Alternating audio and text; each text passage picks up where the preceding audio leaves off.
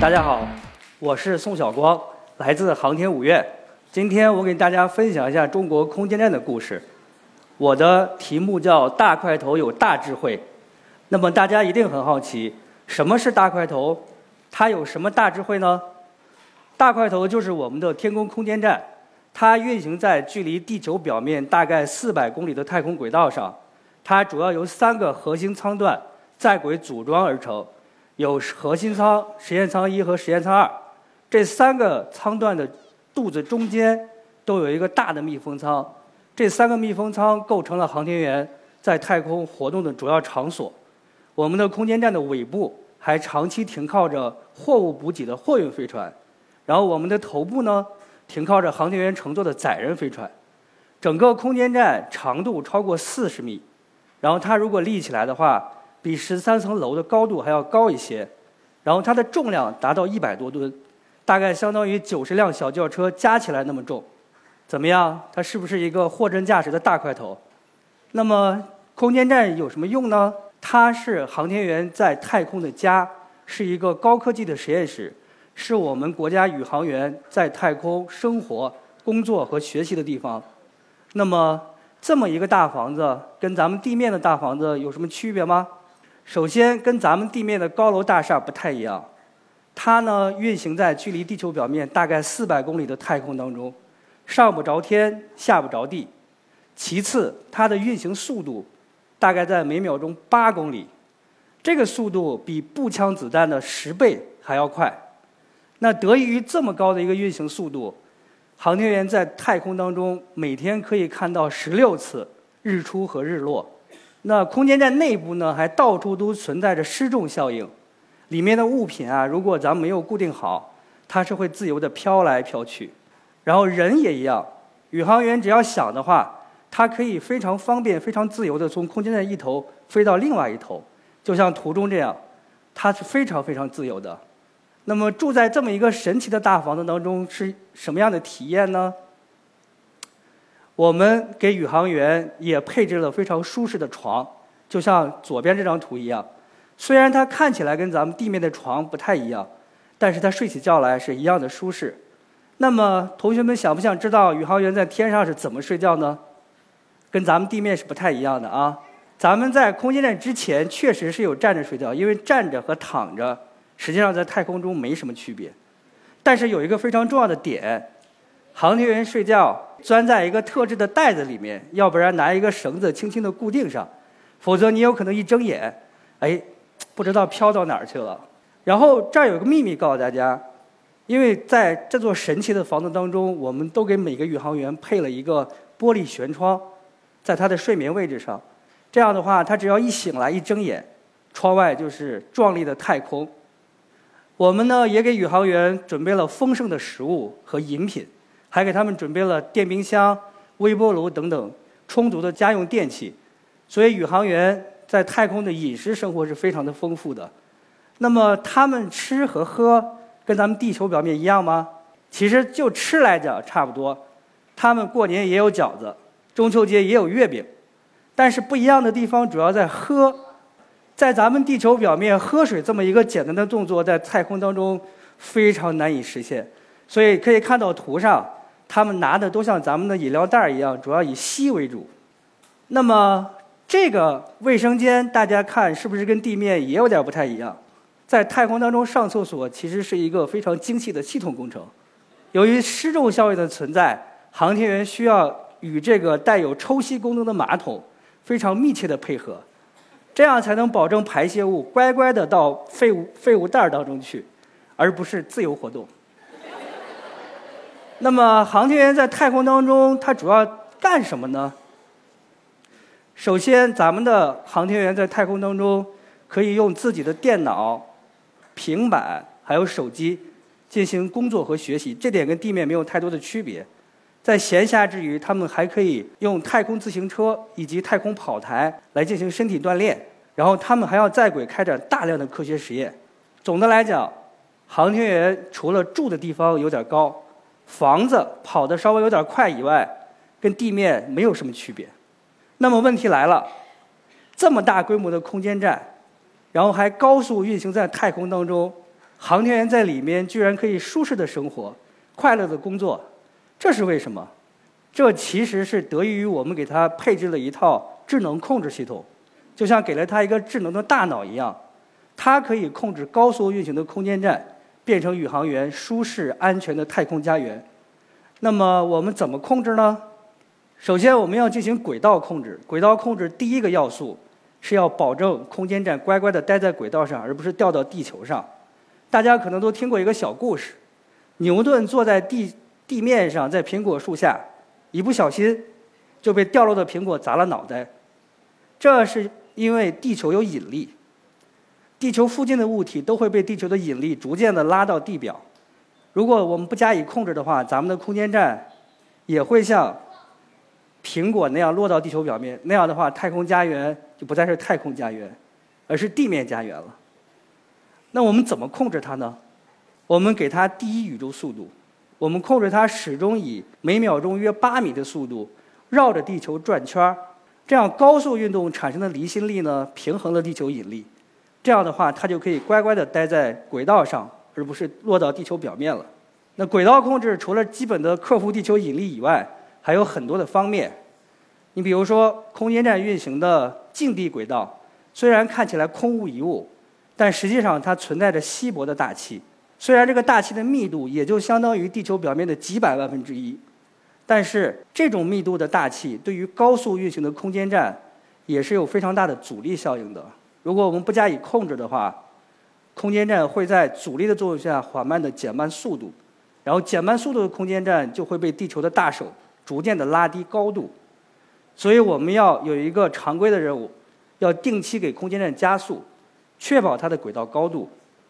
大家知道，地球表面也存在着数以万计的太空垃圾，然后这些太空垃圾也叫太空碎片，它们呢以各自的轨道高速环绕地球运行，然后如果它们撞上同样高速运行的空间站，后果不堪设想。所以我们会密切地监视所有太空碎片的轨道，一旦发现它有接近空间站的趋势，我们就会主动控制空间站改变轨道高度，来躲避这个太空垃圾。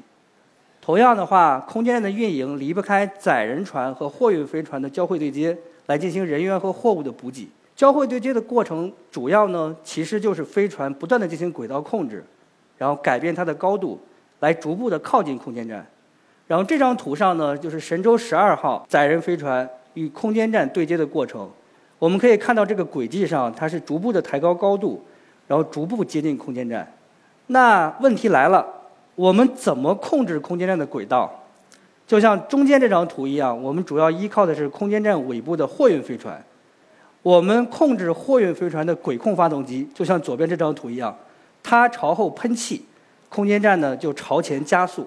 这样的话，它的轨道高度就抬高了。那这儿有一个小问题，加速咱们可以这么控制，那如果要降速降轨怎么控制？其实也非常简单。我们让它掉一个头就行了，然后还用货运飞船来控制，这样的话既经济又高效。那么控制轨道，我们是不是就可以保证宇航员在太空舒适的生活了？并不是，还远远不够。在太空生活要有充足的电能供应。图上这两片旋转的大扇子，其实就是空间站配置的大型太阳能帆板。我们控制它缓慢旋转，追踪太阳，就像咱们在地球上。向日葵追着太阳跑一样，充足的太阳能可以充分的转化成电能，然后满足空间站的实验以及生活的需求，使空间站实现用电自由。那么舒适的生活也离不开便捷的通信。在空间站时代以前，航天员跟地面的通信，其实就像我们现在用对讲机通信一样，你说一句听着，他说一句也听着，既慢，然后又不连续，还受很多限制。到了空间站时代就完全不一样了，就得益于左边这张图，我们国家中继卫星技术的发展，还有中继天线技术的发展，航天员现在在太空的生活非常的惬意，他们也可以像咱们在地面一样，拿起手机就打给地面，然后在节假日还可以把家人邀请到指控中心，跟家人进行双向的视频通话。当然，这所有的技术进步都离不开我们对。中继天线的精确控制需要控制它精确的指向中继卫星。航天员在太空呢，也要开展大量的实验。然后有一些实验项目的话，需要保证实验材料，然后一直对着太阳照；有一些呢又需要背着太阳，一直对着地球。那控制这些实验材料，充分的开展实验，也是我们的一个主要任务。刚才讲到了交会对接，交会对接呢是空间站运营的一个重要的功能。然后船和货，包括人的补给，都需要靠交会对接。然后在交会对接逼近段的最后的阶段，我们就需要控制船和空间站严格的对正，这样才能实现稳定的停靠。大家可以看到，这是从两个方向分别对接空间站的实况，整个船和器都非常的稳。然后这个呢是咱们主要的自动对接系统。然后除了这个以外，我们还给空间站给宇航员设计了一套手动遥操作对接系统，像左边这张图一样，航天员利用我们给他配的控制手柄以及空间站上的显示器，就像咱们在地面打游戏当中控制赛车一样，它可以控制巨大的货运飞船，就是右侧这张图，然后缓慢地靠近空间站，直到它稳定地停靠在空间站上。然后为了保证航天员技术对接技术的不断提高。我们还给它配套了一套在轨训练系统，就中间这张图，它包括两个手柄和一个笔记本。然后航天员在天上的话，可以定期拿出来练一下。然后他们呢，可以利用这两个配套的手柄，然后控制虚拟的货船，以各种状态对接空间站。然后这套系统还有一个特别有意思的地方，它可以支持航天员进行互相 PK、互相打分真的就跟打游戏一样，来实现这个专业技能的训练。那么讲了这么多控制的重要性，空间站好不好控制？答案其实是非常不好控制。为什么呢？首先，空间站又大又重，我们的空间站长宽都超过四十米，然后呢，重量超过九十吨，控制空间站就像我们开一个大卡车一样，本身就有一定的难度。空间站还带了两个巨大的扇子，就是在途中不断旋转的。大型柔性太阳翼，它是我们国家首次在轨应用的大型柔性太阳翼。展开以后呢，超过六十米，但是本身的厚度小于一个毫米，就像两把巨大的翅膀，然后两把特别柔软的扇子一样。它长在空间站上，我们再去控制的话，就好像大卡车装了两个大风车，控制不好就会一颤一颤的。然后空间站的运行轨道也存在着很多的干扰，有刚才咱们讲过的大气干扰，有空间站组装带来的变结构干扰。还有太阳光压干扰，就让我们平常看起来圆圆的地球，它的引力模型也是这么一个不均匀的球体。所以控制空间站实际上还是一个难度比较大的任务。那我们怎么来解决这个问题？怎么控制呢？这就要依靠我们的大智慧。首先，我们给空间站配套了最先进的测量装置，有看一看星星就知道我朝向哪边的新敏感器，有太阳一照就知道太阳方位的太阳敏感器。还有闭着眼睛一数就知道自己转过多少角度的陀螺敏感器，然后依靠这些敏感器，空间站可以随时知道自己的位置以及朝向，为控制做好准备。然后我们还给空间站配置了稳定神器力矩陀螺系统，就左边这张图红框当中的大球就是力矩陀螺系统。在有它之前，空间站的姿态控制主要依靠的是传统的喷气控制。简单来讲就是。空间站朝左歪了，我就朝左喷一下回正；朝右拍了歪了呢，我又朝右喷一下回正。这样的话既不连续，航天员体验不好，然后呢又费燃料。然后力矩陀螺系统就不太一样了，它呢就像一个自动调节高度的蓄水池，可以自动的吸收空间站运行当中的各种干扰。更加关键的是，它不费燃料，只耗电。所以说力矩陀螺。是不是给空间站省了大钱？对于空间站运行当中的各种干扰，我们也是认真对待、充分的分析。比如说，咱们在轨首次应用的大型柔性太阳翼，它转动起来以后，有可能带着空间站去震动，这样航天员在空间站里面感觉就会非常不好。然后呢，我们虽然在地面进行了大量的实验，获取了大量的数据，但是这个太阳翼入轨以后，在失重环境下，它的振动特性会不会变化？还准不准确？我们也需要充分的去对待它。怎么办呢？我们给它装了两只特殊的眼睛，在它转动期间呢，一直盯着它，然后实时的去分析它的振动特性，把这些振动特性再传递给控制系统，然后控制系统呢再调教我们自己的系统，保证我的控制精度足够的高。然后空间站呢是宇航员在太空的家园，然后控制系统呢是关键系统，它的功能和性能直接决定了我们的宇航员的安全。经过了精心设计以后，控制系统是不是就可以直接打上天？答案是否定的。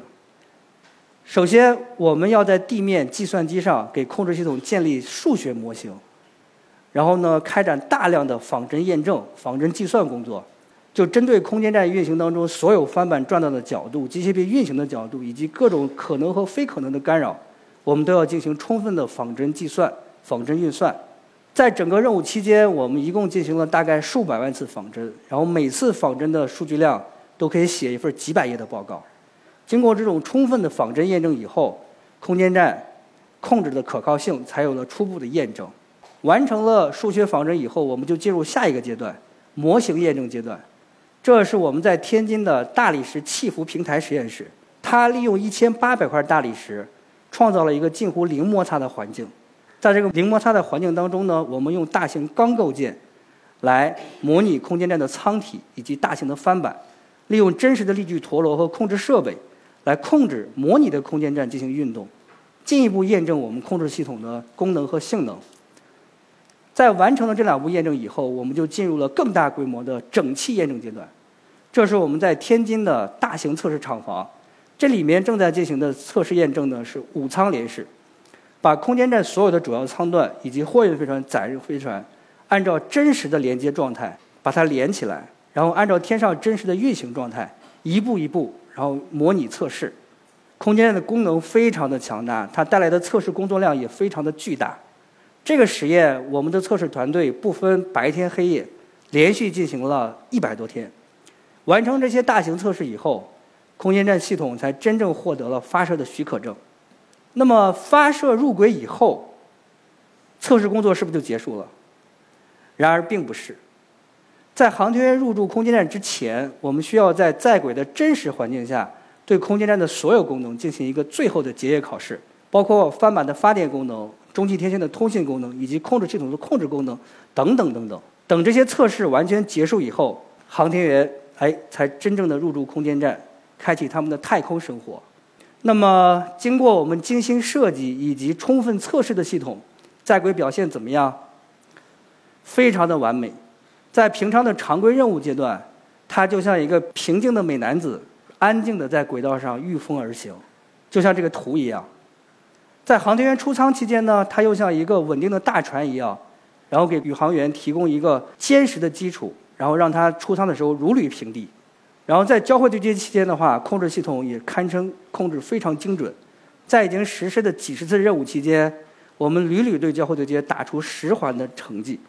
就对接非常的精准，然后对于各种预期和非预期的干扰，控制系统呢也都做到了从容应对，然后云淡风轻，整个系统在轨表现非常的好，航天员反应也非常的好。那么作为一个智能系统，实现控制功能是不是就是它的全部本领？这也不是，它还有非常高的智能。第一呢，它除了可以精准控制以外，它还有非常高超的医术，它可以一边控制一边检查自己的身体，然后发现如果有设备故障以后，它就自动关闭，同时呢把备用的设备再给它打开，保证自己时刻充处在健康的状态下。其次呢，它还可以一边干着活儿一边支持航天员维修。这是神舟十四号航天员在轨安装力矩陀螺的真实照片，右侧呢是航天员。在轨遥操作对接货船的真实照片，通过这种精准控制加航天员的主动控制，两者的结合可以充分发挥系统的功能以及航天的能动性，使控制系统的效能得到最高。我们控制系统的话，也不是一个封闭的系统，它是一个不断扩展的系统。在组装建造期间的话，我们的三舱的控制系统已经通过穿舱总线在对接以后连成了一个更大的控制系统。功能和性能都得到了极大的扩展，这就像一个三个大脑，然后连成一个更强大脑一样，它更加聪明了。在远期的话，我们的空间站会逐渐扩到四舱、六舱，甚至更多的构型。我们的控制系统呢，也已经设计了会不断的随着空间站的扩展而扩展，它的功能性能会更强，它会更加的聪明，它可以时刻的保障空间站以及航天员的在轨安全、运行稳定。最后，天宫空间站是我们中国人自己的空间站。随着技术的进步，大家都有机会进入空间站生活和学习。希望小朋友们好好学习，早日到访我们的天宫空间站。谢谢。